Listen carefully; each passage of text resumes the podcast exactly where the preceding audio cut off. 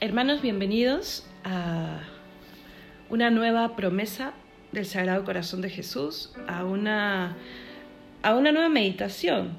Y estamos ya en las últimas dos. He dejado para el final, o he querido más bien agrupar junto con la gran promesa, que siempre es la número 12, esta otra que también está vinculada a los últimos momentos de nuestra vida. Y dice, el corazón de Jesús será tu amparo y refugio seguro durante la vida y principalmente en la hora de la muerte. La palabra amparo, que viene del hebreo makhase, significa realmente refugio.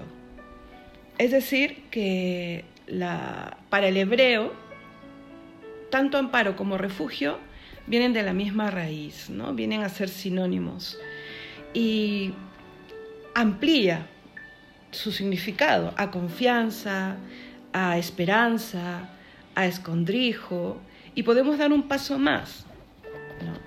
Esta palabra makhase, que significa amparo, proviene a su vez de la palabra hasa, que significa huir por protección, también significa confiar, pero confiar en, abrigar, acoger, amparar, refugiar, seguro, esperanza. Entonces vemos que todas estas palabras, que son finalmente sinónimos, apuntan a lo que en la Biblia conocemos o, se dice siempre como amparo. También lo encontramos como refugio, sobre todo estas dos palabras. Y claro, se ajustan directamente a Yahvé, como amparo del alma que le sigue, que le busca, como refugio ¿no? del pecador que se arrepiente. Hay un salmo, sobre todo, que, que siempre nos viene a la cabeza cuando pensamos en Dios mi refugio. ¿no? Dice algo así como, Dios es nuestro refugio y nuestra fortaleza, nuestra ayuda segura en el momento de la angustia. Y hermanos, cuando nosotros le decimos a Dios que es algo, el que lleva todos los grados de perfección a la suma perfección, también en esto eh, es fidelísimo. Si decimos que Él es refugio, que Él es amparo, es porque no solo lo es, sino es el mejor refugio que puede buscar y encontrar nuestra alma el Señor ha prometido no solamente eh, ser el amparo de quien le busca, sino el corazón de Jesús promete a quienes se consagran a su corazón salir Él en nuestro amparo, salir Él y al encontrarnos ofrecerse como refugio nuestro, aquí en la vida, pero principalmente en la hora de nuestra muerte. Hay muchas citas bíblicas y yo solamente quiero hacer mención a tres que creo que explicarían mucho mejor porque la palabra de Dios tiene una fuerza y un poder que va más allá que cualquier reflexión humana que podamos hacer. Me gusta mucho el Salmo 10, en el versículo 14, sí, me parece, lo que dice al respecto. Dice, tú has visto porque tú miras el trabajo y el enojo para dar justicia en tus manos. A ti se acoge el pobre, tú eres el amparo del huérfano. Tú has visto porque tú miras el trabajo del ser humano y tú eres el amparo del huérfano.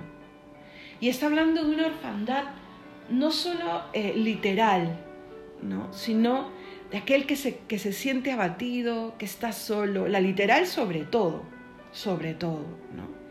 pero también, y que yo creo que nos pasa a todos, sobre todo cuando estamos lejos de Dios, el sentirnos sin, sin soporte, ¿no? sin, sin protección. Y el Señor nos dice, aquí estoy yo, yo quiero ser esto para ti, porque Él nos ve, porque Él mira como dice este salmo, porque Él viene a dar justicia, a hacer justicia en sus manos. Contaré tu fortaleza por la mañana, porque has sido mi amparo y refugio en el día de mi angustia. Rezaba David en uno de sus salmos.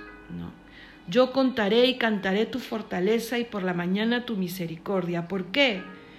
Porque me ha llenado tanto el que seas mi amparo y mi refugio el día de la angustia. Es, eh, es un lugar tan perfecto el corazón de Dios como refugio del alma, que cuando nosotros lo experimentamos y vivimos así, realmente eh, nuestra alma es movida a querer alabar a Dios, a darle gracias a Dios.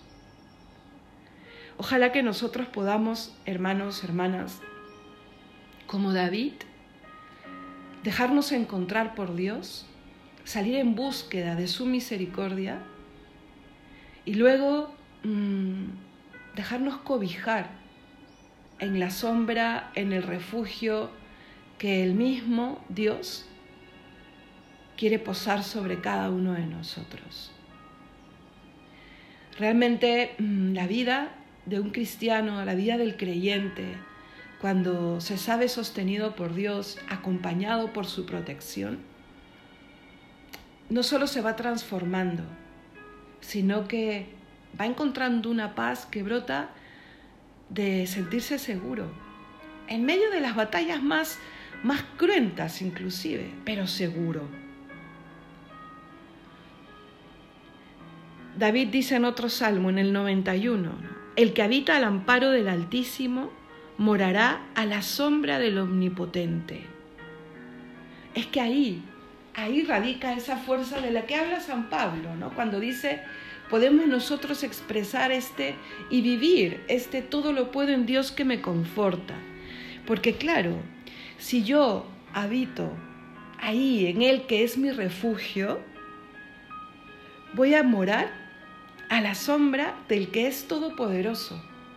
Y el que es todopoderoso obrará en mí y obrará a través mío también. El mismo Yahvé, el mismo Señor ha dicho, yo seré refugio del pobre, refugio para tiempos de angustia. En ti confiarán los que conocen tu nombre, Señor, por cuanto tú, oh Dios, no desamparaste a los que te buscaron. El Señor es fiel. El Señor no se dejará ganar nunca en generosidad. Y a veces decimos esta frase muy rápido, pero ¿cuánto hemos experimentado de la, de la generosidad de Dios? ¿Le hemos dejado ser generoso en nuestra vida? ¿Hemos confiado en su misericordia, pero con una confianza que cada vez se va haciendo más perfecta. Una misericordia que nos perdona, que nos enseña a perdonarnos y a perdonar al otro también. Pues así podemos vivir bajo el amparo del Altísimo. Él quiere ser ese refugio. No solamente en los momentos malos, pero sí en esos momentos en donde necesitamos voltear hacia alguien, ahí él está pues casi dando brincos al lado diciendo, aquí estoy, aquí estoy, confía en mí, aquí estoy, para ser tu refugio, para ser tu consuelo. Señor, en ti confío. Pero hay que decírselo con, con, verdadera eh, confianza, valgo la redundancia, sabiendo a quién le decimos que Él es mi refugio y que confío en Él, porque todo lo puede, porque es mi Padre y porque me ama. Por eso vale la pena confiar en Él. Y no solamente en esta vida, sino en ese momento, el más, creo yo, el más difícil de toda nuestra existencia. Porque cuando pensamos en la muerte, cuando nos acercamos a la muerte, eh, empiezan pues a temblar muchas de nuestras seguridades. Cuando una persona sabe que está en los últimos momentos de su vida o que camina hacia esos últimos momentos de su vida, experimentará, así tenga una grande fe, experimentará un temor, temor hacia lo desconocido, temor ante la muerte porque hemos sido creados para la vida. Es lo más natural que le tengamos miedo al dolor, a la pérdida, a la muerte. Por eso el Señor nos dice, yo quiero ser ese refugio, en ese trance final, en ese trance difícil, tal vez el más difícil, como les digo. Por Cristo, nosotros podemos hablar de la muerte como vida por Cristo, que murió y con Él murieron nuestros pecados, que resucitó y con Él podemos resucitar nosotros también, podemos ver la muerte como algo que pasa, que llega, que pasa, que abre las puertas a una nueva vida. Y por Cristo podemos saber que en ese momento no estamos solos. Está con nosotros nuestro ángel custodio nos acompañará la Santísima Virgen si le dejamos estar. Y el corazón de Jesús promete también asistirnos en esa última batalla, que puede ser, miren que muchos santos, eh, hay testimonio ¿no? de las personas que acompañaron a muchos santos en el último trance de su, de, su vida mortal, eh, han escrito sobre esa última lucha, esa última batalla de la fe esa angustia de sentirse abandonados por Dios, o porque hay mucho dolor, o porque hay mucho temor, o porque hay mucha soledad interior. Pero ahí, en esa última batalla, vence también el que está en el corazón de Dios, el que está cogido de Jesucristo, el que sabe en quién tiene puesta su fe. En Romanos 14 leemos, ¿no? Si vivimos, para el Señor vivimos, y si morimos, para el Señor morimos. Así pues, sea que vivamos o que muramos, somos del Señor. Y que con esa fe nosotros caminemos, hermanos. Con esa fe nosotros incluso nos enfrentemos a la batalla final. Y con la certeza de que Cristo cumple sus promesas. El corazón de Jesús nos lo ha dicho. Lo dice la Sagrada Escritura y nos lo vuelve a decir el mismo Cristo cuando ha mostrado su corazón a Santa Margarita.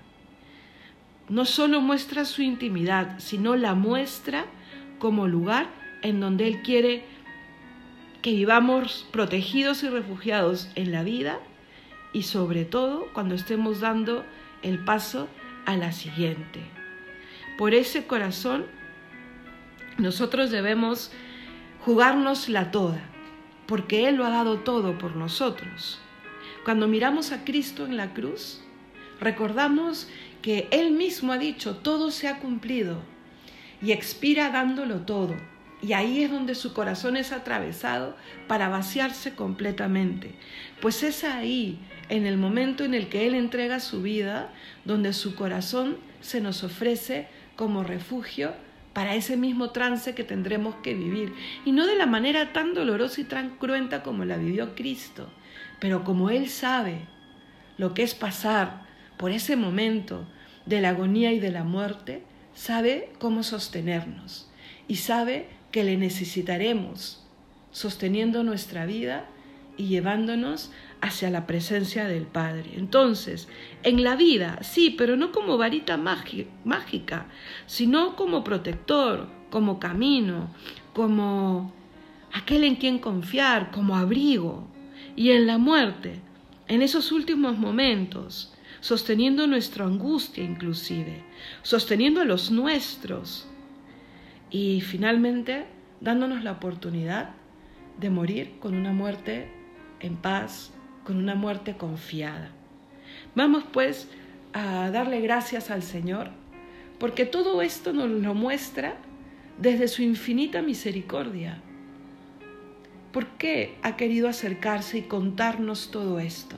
Porque nos quiere, porque nos quiere más seguros en la fe, porque nos quiere mejores apóstoles de su corazón, porque quiere renovar nuestra entrega, porque siempre es bueno recordar las maravillas que Dios ha hecho en nuestra vida, porque quiere que seamos mejores, porque quiere que nuestro corazón se transforme, porque espera de nosotros una reconciliación permanente, para que nuestra alma esté limpia, para que sea sencilla, para que le amemos con un corazón sincero. Vamos a terminar entonces rezándole a la Santísima Virgen y pidiéndole a ella que nos asista junto con el corazón de Cristo en esta vida, pero sobre todo en los momentos finales de nuestra vida en la tierra y en el tránsito hacia la vida eterna.